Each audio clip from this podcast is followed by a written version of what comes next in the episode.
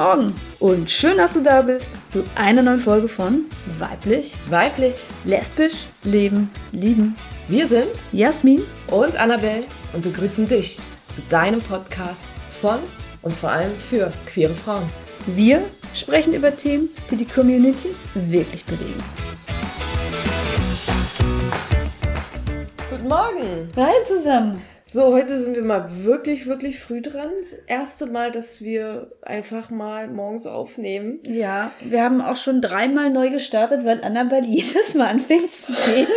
Jetzt hast du es mir versaut. Ist schon wieder. Oh Gott, ey. Ich bin nicht der Frühmensch, müsst ihr wissen. Ich könnte ja eher noch in den Abendstunden aufnehmen. Und Jasmin könnte, glaube ich, morgens um sechs schon aufnehmen. Ne? Ja, klar, abends bin ich müde. Oh nee, also versuche ich für euch heute spritzig zu sein. Yeah! Jetzt aber genug spritzig, wir haben ein Thema am Start. Oh ja, ein ernstes. Vor etwa zwei Wochen hat jemand in unserem WhatsApp-Gruppenchat so ein Schnipsel von einer Satire reingemacht. Und dieser war sehr queerphobisch. Uns hat das verletzt. Als wir das gesehen haben, war uns gar nicht gut dabei und das haben wir auch in der Gruppe geäußert. Genau, und haben das dann auch thematisiert, dass das nicht geil ist. Und dann kam natürlich eine Reaktion, sowas wie, sei doch nicht so empfindlich. Was wir dann haben, es ist doch Satire. Ja, stell dir doch nicht so an. Und dann haben wir gemerkt, so, boah, wie kann das eigentlich sein, wenn irgendwie wirklich ein Missstand ist und wenn nach unten getreten wird gegen marginalisierte Gruppen, also gegen eh schon diskriminierte Gruppen, warum kann man da nicht den Mund aufmachen und das sagen? Warum kriegt man dann nochmal eins aufs Dach? Das hat uns jetzt so beschäftigt, dass wir dachten, oh, wir müssen mal eine Folge machen über Queerfeindlichkeit, vor allem im Alltag. Und deswegen sind wir hier.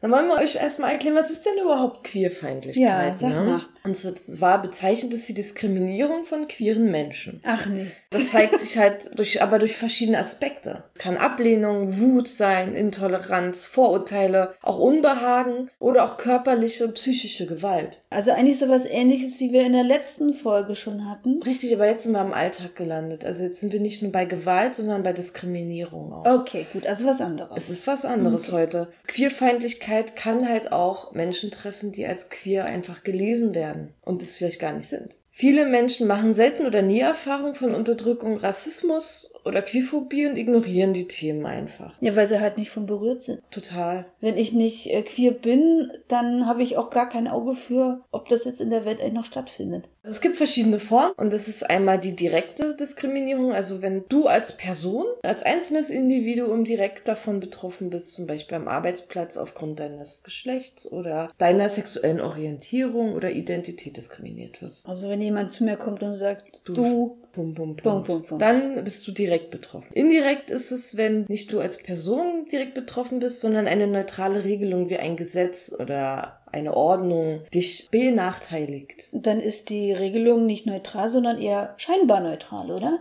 Richtig. Und dann gibt es noch die Belästigung und die sexuelle Belästigung. Das ist, wenn eine Person eingeschüchtert wird, angefeindet oder beleidigt und die dies halt auch als unerwünscht, unangebracht oder anstößig empfindet. Da geht es immer um ja. die Empfindung des einzelnen Individuums. Und es wird zu einer sexuellen Belästigung, wenn ein sexueller Aspekt hinzukommt. Da habe ich irgendwo gelesen, ein einseitiger Flirt ist kein Flirt. Der mir gerade irgendwie so Arbeitsplatzsituation vor, wenn dich immer irgendjemand angräbt und du aber das nicht willst und da auch keinerlei Anstalten zurückmachst. Dann ist es Belästigung. Dann gibt es natürlich noch ganz andere Dimensionen, zum Beispiel die institutionelle Diskriminierung.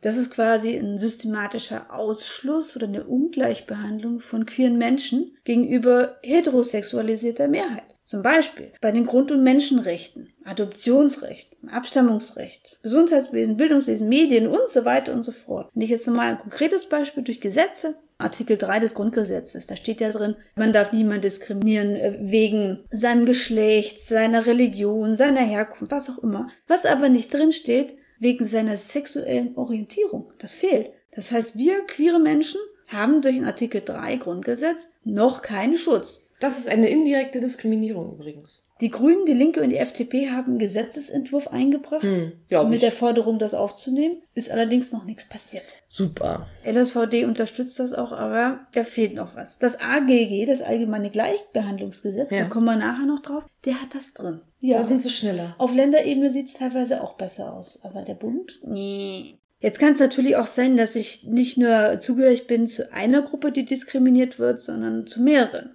Zum Beispiel als Frau bin ich eventuell Sexismus ausgesetzt. Als lesbische Frau bin ich dann Sexismus und Homophobie ausgesetzt. Jetzt gibt's noch das Thema Intersektionalität. Das wabert sehr, sehr viel gerade hier in diesen Kreisen rum, wenn man von mehreren Dimensionen betroffen ist und die untereinander interagieren. Heißt, du bist eine Frau, mit Frau hast du schon mal gegen Vorurteile zu kämpfen, ne? so sexistische Vorurteile. Ja. Wenn du eine lesbische Frau bist, gehen zum Beispiel fremde Leute ganz anders auf dich zu, wenn sie das wissen. Die Ja. gehen, du hast es mit Frauenthematiken zu kämpfen und du hast mit queeren Thematiken Ja, zu kämpfen. absolut. Jetzt stell dir mal vor, es kommt noch eine dritte Dimension dazu. Zum Beispiel bist du eine lesbische Frau, die ist schwarz. Du kannst es auch spielen, du bist ein Mann, du hast eine Behinderung und bist obdachlos. Ja, stimmt. Das ist Intersektionalität und das ist auch ein ganz, ganz großes Thema. Das ist immer sehr leicht erklärt, da kann man ganze Bücher drüber Ich füllen. gerade sagen, da können wir wahrscheinlich wieder eine eigene Folge drüber machen, ne? Aber jetzt wird's abgefahren. Die internalisierte Queerphobie, Leute. Und zwar halt durch Fest. Leute, Was denn? Ich rede mit unserem Publikum. Leute. Das ist Feindlichkeit, die sich gegen die eigene Queerness und damit gegen sich selbst richtet. Und das passiert oft, wenn man in einer queerfeindlichen Umgebung sich lange aufhält oder aufwächst und man wahrscheinlich sein inneres Coming-out noch nicht hatte. Wie, Das heißt, ich hasse mich selbst dafür, dass ich queer bin? Ja, Und ich finde auch alle anderen queere Scheiße. richtig. Obwohl ich selbst bin. Richtig. Wir haben überlegt, wie können wir euch das jetzt ein bisschen näher bringen. Und zwar nehmen wir doch die Politik, Mm. die AfD. Ja, meine Lieblingspartei. Die ist ja sehr rechtskonservativ, nennen wir sie mal. Und dort gibt es ein eigenes Bündnis in der AfD für queere Mitglieder. Was? So, die sind AfD-Mitglieder und Was? obwohl das mit die homophobste Partei ist, die wir in Deutschland haben. Und warte mal, es gibt queere Menschen, die Mitglied der, also Ah, die AfD unterstützen und sogar Mitglied. Parteimitglieder sind und dort Karriere machen. Äh, Wie zum Beispiel, wie wir ja eigentlich alle sie kennen, Alice Weidel ist ja die Spitzenkandidatin für die Bundestagswahl Mhm. und ist lesbisch. Ich habe ein Interview mal von ihr gelesen. Der Artikel geht davon aus, dass sie diese Teile einfach ausblendet, die homophoben Teile. Wie kann man das denn bitte einfach ausblenden? Bei ihr ist es einfach, sie wohnt in der Schweiz. Das heißt, alle Gesetze, die in Deutschland beschlossen werden, Aber gehen sie sie ja hat nichts auch, an. sie ist verheiratet und hat zwei Kinder. Ja. Wie kann man nicht denn mich als queerer Mensch in einer Partei engagieren oder generell für etwas engagieren, was mich selbst komplett negiert? Na, weil das höhere Ziel wichtiger ist. Gottes Ja, ich will es gar nicht aussprechen. Aber es gibt auch tatsächlich ja queere Menschen, die AfD wählen. Das ist abgefahren, ist, du hast in deiner Recherche ja noch was ganz anderes rausgefunden, wer denn noch alles in der AfD ist. Genau, aber ich wollte noch kurz zu Alice Weidel sagen. Hm. Und zwar hat ähm, queer.de diesen Artikel rausgebracht und sie haben immer so Tags zu den Artikeln und ihre ist getaggt unter Selbsthass unter anderem. Deswegen ist das internalisierte Queerphobie. Dieses internalisierte Konzept, das gibt's ja auch mit Rassismus etc. Genau. Das kommt ja aus der Psychologie. Und, Und- ich glaube, das sind ganz abgefahrene Mechanismen dahinter. Denn es gibt nämlich auch ein Bündnis bei der AfD für Juden. Es haben sich dort Juden zusammengeschlossen, die AfD-Mitglieder sind. Die wollen ihr Land schützen vor ähm, anderen Gefahren. Das ist ihnen wichtiger als der Rechtspopulismus der AfD. Und Migranten gibt's wohl auch. Es gibt auch die Migranten der AfD. Könnt ihr alles googeln, findet ihr. Die haben alle Facebook-Seiten. Ist verrückt, ich bin durchs Recherchieren draufgekommen. Also ich bin sprachlos. Ich, ich kann es nicht verstehen. Ich habe richtig Aggression gekriegt. Wir machen mal eine eigene Folge über Politik. ich glaube, das brauche ich mal. Ja, das braucht Annabelle ist unsere Politik. Also wenn ihr mal mit Politik diskutieren wollt, ist Annabelle eure Anlaufstelle Nummer eins. Ja, genau. Am liebsten natürlich unter dieser Folge. Ja.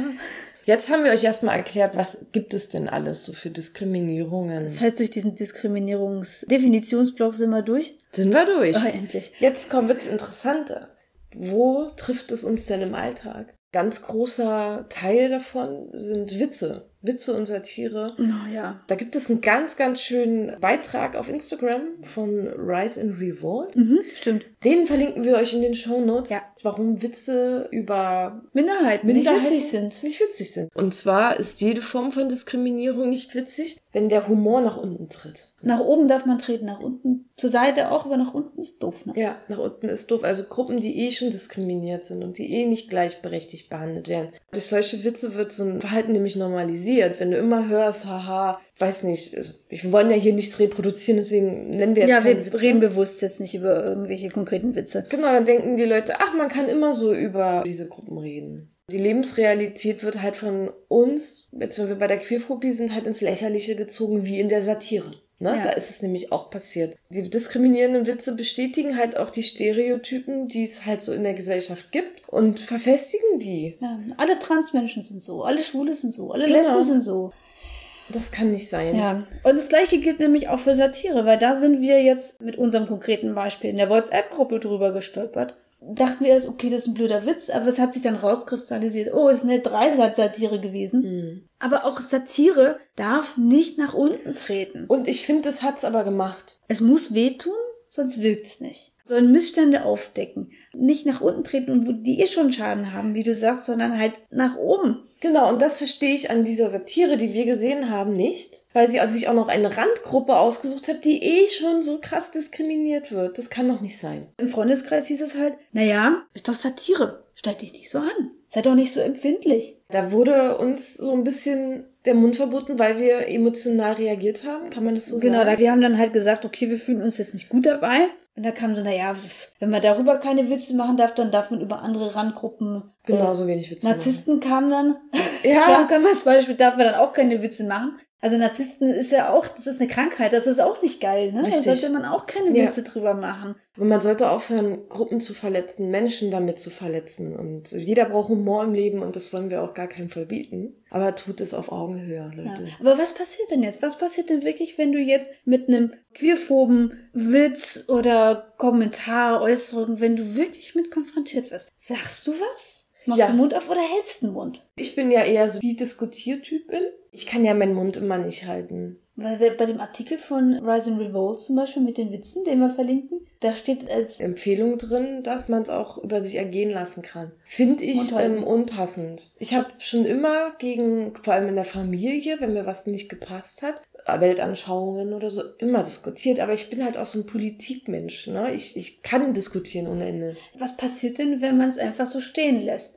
Oder Worst Case irgendwie noch mitlachst, wobei dir gar nicht zu lachen ist. Ich meine, da suggerierst du doch, das ist okay, was du sagst. Richtig. Das ist genauso, wie wenn du zum Beispiel einen rassistischen Spruch hörst und du sagst nichts oder lachst noch mit das ist doch ein völlig falsches Zeichen. Wir haben dann quasi aufgeschrien, ein paar haben gesagt, okay, ich bin schon ins Überlegen gekommen. Das war zwar unangenehm, die Diskussion, ja. Aber es hat was in uns ausgelöst. Genau, und Diskussionen dürfen auch unangenehm sein. Und es darf auch unangenehm für die Person sein, die diesen Witz erzählt hat oder die Satire in die Gruppe gestellt hat. Oft hört man ja auch Queerphobie oder auch Rassismus. Das ist doch eigentlich gar kein Thema. Warum machst du es denn jetzt so groß? Du machst es ja viel größer, als es eigentlich Weil ist. Weil du emotional überreagierst.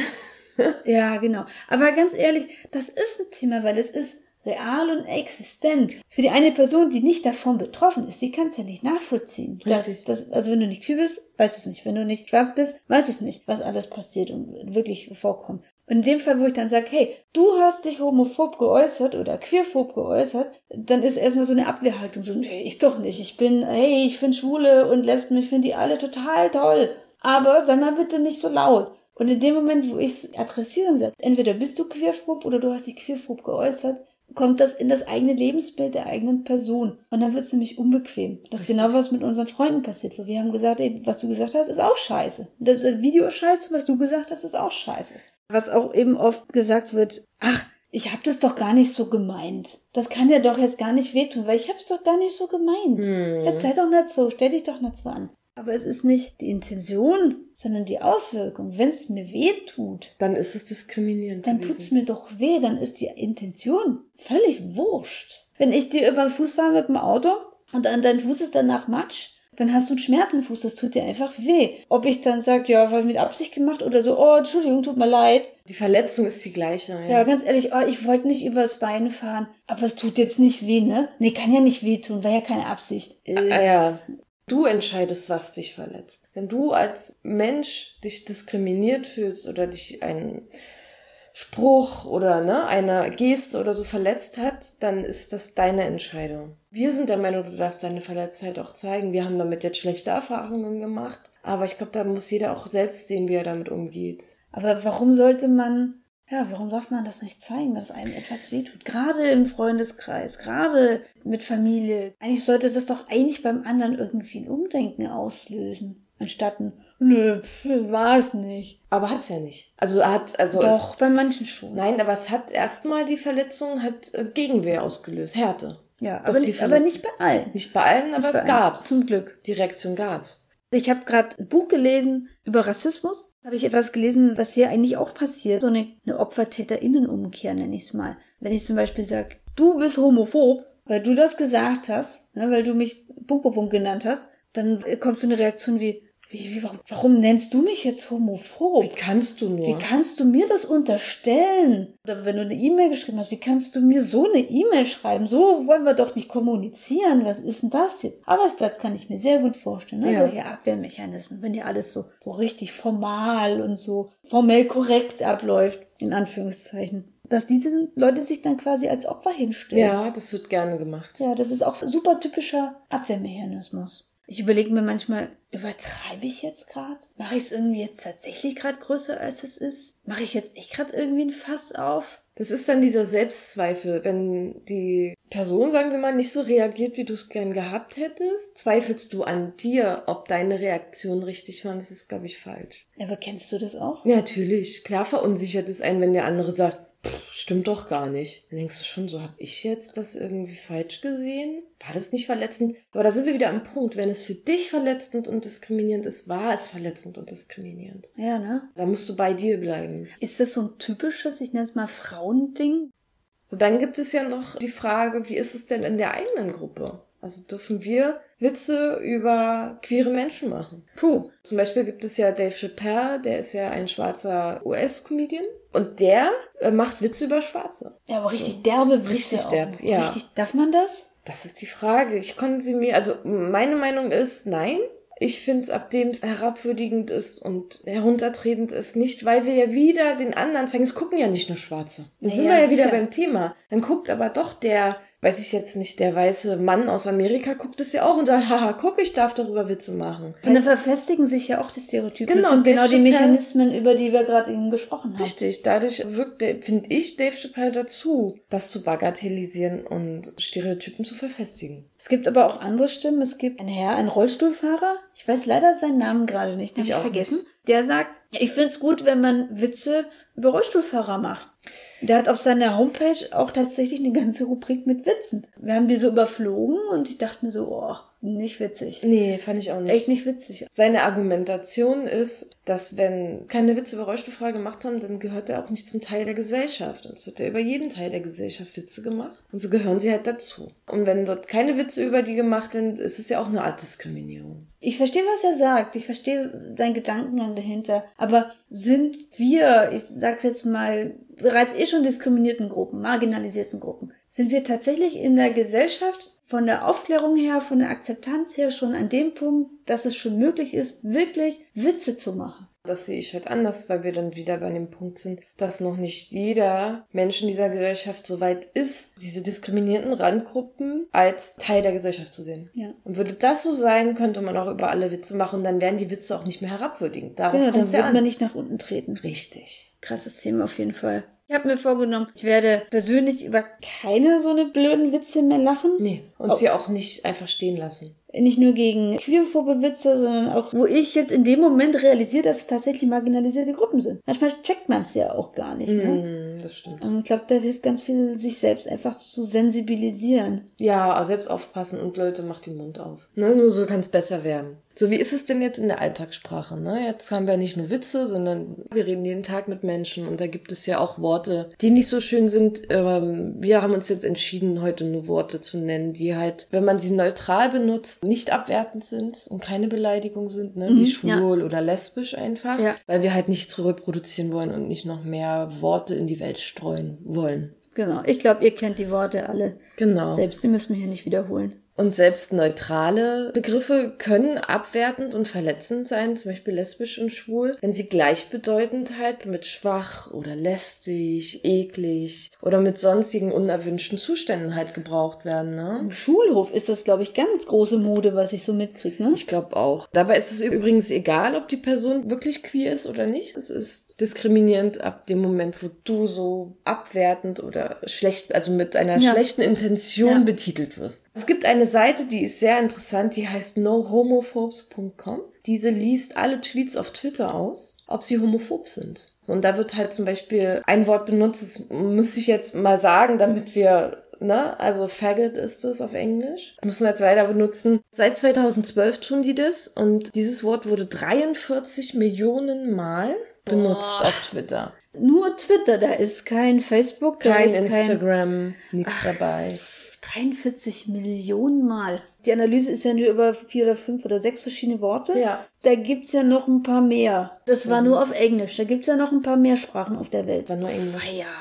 Wohnungsmarkt, wo wir Diskriminierung erfahren oder erfahren können. Wenn man zum Beispiel sich eine Wohnung anguckt, alles schicki, dann kommt man mit Partnerin vorbei, dann ist es auf einmal nicht mehr so schick. Das ist laut einem Zeitungsartikel einem lesbischen Pärchen passiert mit zwei kleinen Kindern. Schau an, ich habe da gar keine Erfahrung. Die ne? haben eine neue Wohnung gesucht, weil die alte zu klein geworden ist und die haben, glaube ich, auch schon eine Anzahlung gemacht. Und also auf jeden Fall zur Vertragsunterschrift kam dann raus, oh, die sind ja lesbisch und hat der Vermieter gesagt, nö. Und hat die Postwendung auf die Straße gesetzt. Nein. Doch, Wahnsinn. doch, ganz, ganz krass. Hast du da Erfahrungen jemals gemacht bisher? Zum Glück nicht. Ich auch gar nicht. Zum ne? Glück Kann ich nicht zu sagen. Mein Nachname ist nicht sehr deutsch und daher weiß ich nicht, was mir da alles schon für Chancen und Gelegenheiten entgangen sind. Aber das ist Spekulation. Ja, man weiß es ja auch manchmal einfach nicht. Am Arbeitsplatz ist natürlich auch sehr, sehr heiße Geschichte. Ne? Da gibt es auch diverse Studien dazu, zum Beispiel LU LGBT Survey, A Long Way to Go for LGBTI Equality.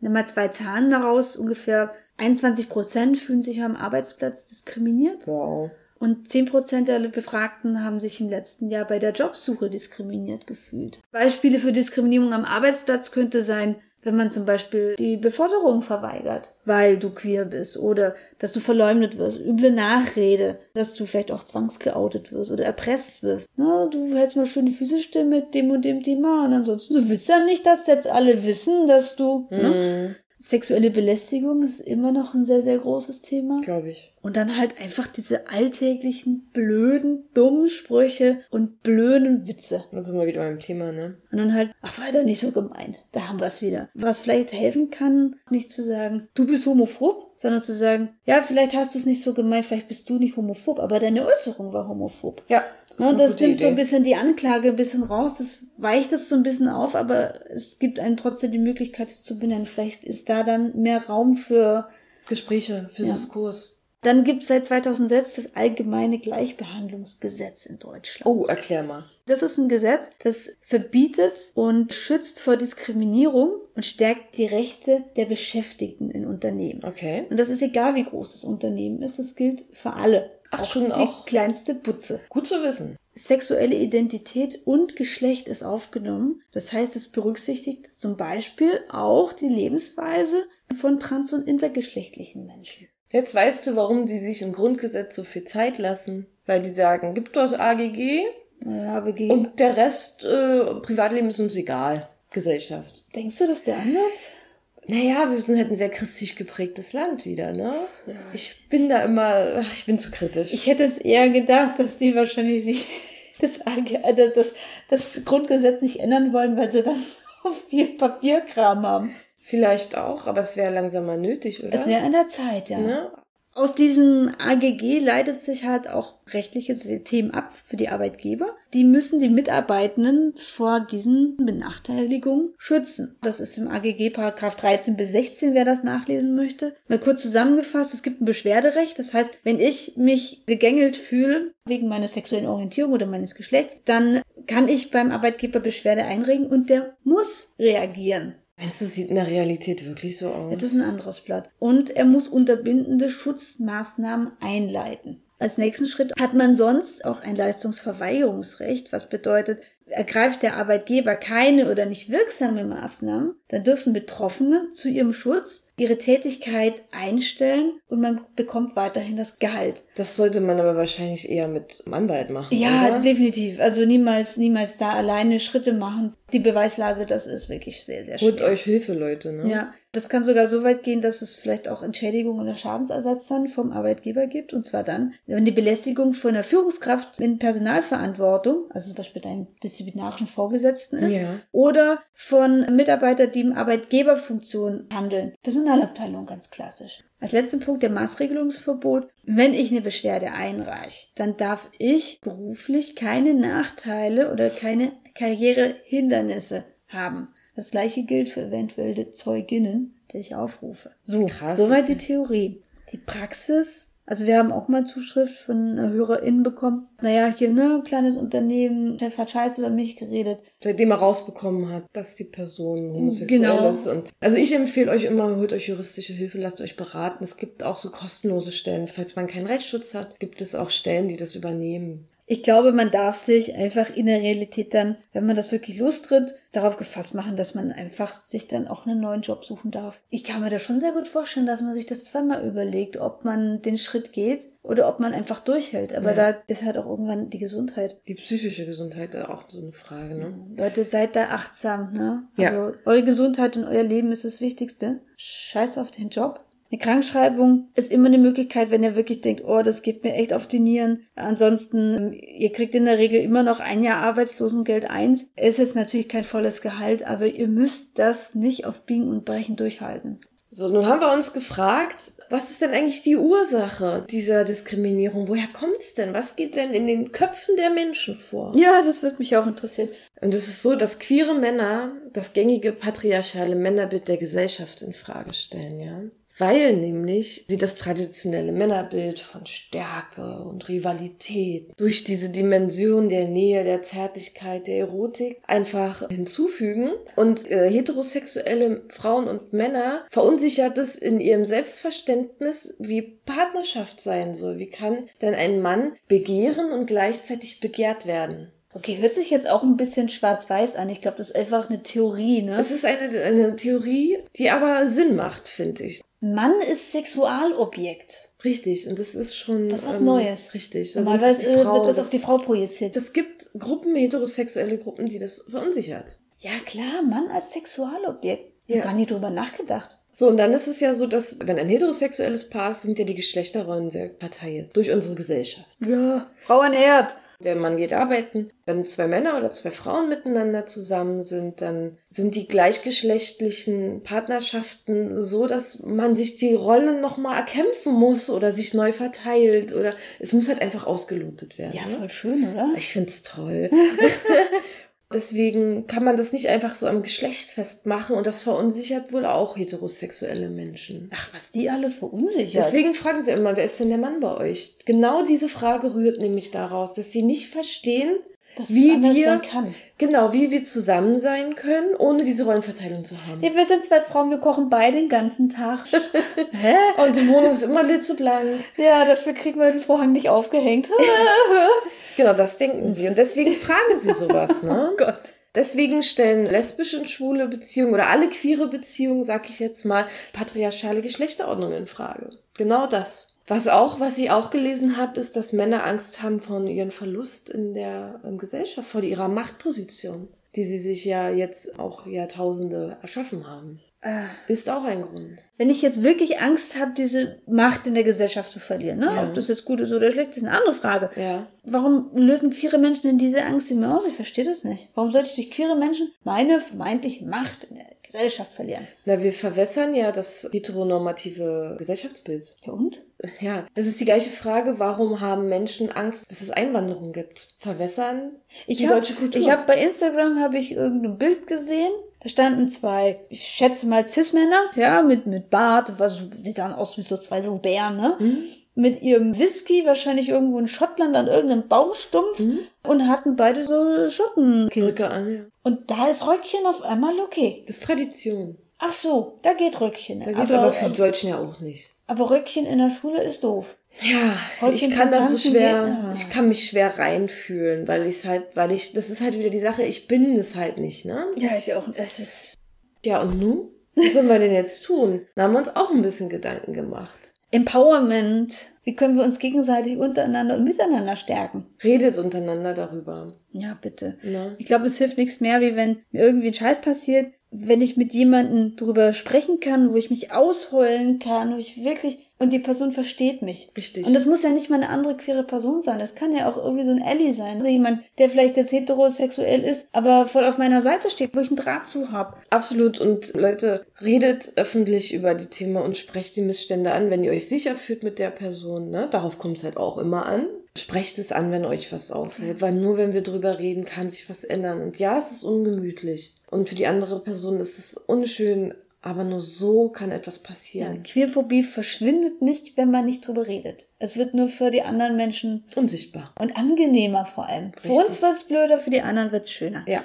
Wenn ihr irgendwo merkt, dass diskriminierende Gespräche stattfinden, einschreiten, bitte sagt einfach was. Wenn ihr Angst haben müsst, dafür eins auf den Mund zu kriegen. Dann nicht. Weckt eure Sicherheit ab. Das immer, ist natürlich Fühlt euch immer sicher man muss ja auch mal auf sich selbst gucken, dass man selbst nicht diskriminiert, ne? Und versucht auch dort diskriminierungsfrei zu sein. Wir wissen selbst, wie schwer das ist. Wir achten da schon auch noch eine Weile drauf. Ne? Weil und scheitern immer wieder. Und scheitern auch ja. immer wieder. Wie mit dem Gendern, man gibt sich super viel Mühe und wir hoffen, wir haben diesmal alles richtig gemacht. Ich glaube wieder nicht. Guckt auch auf euch selbst und fangt vielleicht auch bei euch an. Das ist auch ein guter Tipp, finde ich. Dazu gehört auch, sich weiterzubilden. Wenn man Sachen liest oder wenn man Sachen hört und sieht, kann man darauf aufmerksam werden und dann auch Sachen ändern durch Alice? Ja. Also Leute, die es vielleicht nicht sind, aber sagen, hey, auf jeden Fall. Richtig, fang ja. vielleicht dort an. Gerade dieses ganze Thema Rassismus setze ich mich auch gerade sehr mit auseinander. Da ist Annabelle jetzt nicht von betroffen. Genau. Als weißer Mensch. Aber ich bilde mich weiter. Ich höre gerade einen ewig langen Podcast darüber. Oder wenn irgendwas ist, ist die die Erste, die zur Seite steht und mit mir diskutiert. Richtig und auch laut aufschreit und sagt, das kann ja wohl nicht wahr sein. Ein Thema noch liegt mir am Herzen und zwar ähm, einige sagen, Schon wieder haben Leute keine Ahnung über Homosexualität, über Transsein, über Intersein. Und die benutzen mich hier als Google und fragen mich aus und fragen mich Scheiße. Lauter solche Mikroaggressionen lassen die an mir aus, belästigen mich dadurch, beleidigen mich vielleicht auch. Mit denen habe ich überhaupt keinen Bock mehr zu lesen. Die sollen einfach mal ein Buch in die Hand nehmen oder mit irgendjemand reden, aber geh mir aus den Augen und mach gefälligst mal richtig. Kann das voll und ganz nachvollziehen es nervt. Immer wieder die gleichen Fragen, immer wieder den gleichen Mist, immer mhm. wieder das Gleiche. Aber wer, wenn nicht wir, wenn wir nicht drüber reden und wenn wir uns nicht dazu bereit erklären, aufzuklären, wer denn sonst? Das ist ein Riesenspannungsfeld auch in der Szene. Aber ich glaube, da zu signalisieren, er sprecht mich bitte nicht an, ist, glaube ich, nicht der glücklichste Weg. Nee, glaube ich auch nicht. Und falls ihr da irgendwie Probleme habt oder sagt, hey, ich komme da selbst beim Thema nicht weiter, weil in meiner Familie vielleicht Queerfeindlichkeit herrscht oder am Arbeitsplatz. Es gibt Organisationen, die beraten euch gerne, aber ich wette auf jedem Feld. Also ich glaube, ja. da gibt's, also allein schon, wenn ich an den LSVD denke, ne, den gibt's ja deutschlandweit. Safe Spaces ist auch sehr, sehr wichtig. Sucht euch Rückzugsräume, das sind nicht nur physische Räume, sondern auch Gruppen, Gemeinschaften, wo ihr unter Gleichgesinnten seid, wo ihr einfach sein könnt, wer ihr seid und wie ihr seid und wo ihr einfach auch reden könnt. Ich glaube ich, für jede, sag ich mal, für jede Unterkategorisierung von Queersein gibt es, glaube ich, in jeder größeren Stadt einen Verein, auch hier in Berlin. Gut, in Berlin sind wir sehr gesegnet, muss ja. man dazu sagen. Es tut gut manchmal, einfach mit Gleichgesinnten zu reden. So, Annabelle, dein berühmter Satz? Wir haben's. Ja, jetzt haben wir es geschafft. Jetzt haben wir es geschafft, genau. So, das war wieder eine ähm, etwas schwerere Folge, aber wir hoffen, sie hat euch äh, trotzdem gefallen und wir werden wieder leichter, versprochen. Ja, aber es ist wichtig. Es ist wichtig, es das ist stimmt. Wichtig. Deswegen haben wir es gemacht, weil es uns auf der Seele gebrannt hat. Ansonsten, ähm, wenn es euch gefallen hat, folgt uns auf Spotify und äh, den anderen Anbietern. Lasst gerne eine Bewertung da, wenn das möglich ist. Folgt uns auf Instagram, Facebook. Kommentiert unsere Beiträge, wenn ihr mit uns diskutieren wollt. Da sind wir gerne für euch da. Und schreibt uns sonst an info@weiblichweiblich.de, wenn ihr Anregungen habt, Feedback oder auch einen Themenwunsch, oh was oh ja, auch immer. Lasst es uns wissen. Wischen. Wir freuen uns auf euch und Tschüss. vielen Dank. Ciao. Du willst mehr? Na, dann besuch uns einfach auf unserer Seite weiblichweiblich.de auf Facebook oder schreibe uns an info@weiblichweiblich.de.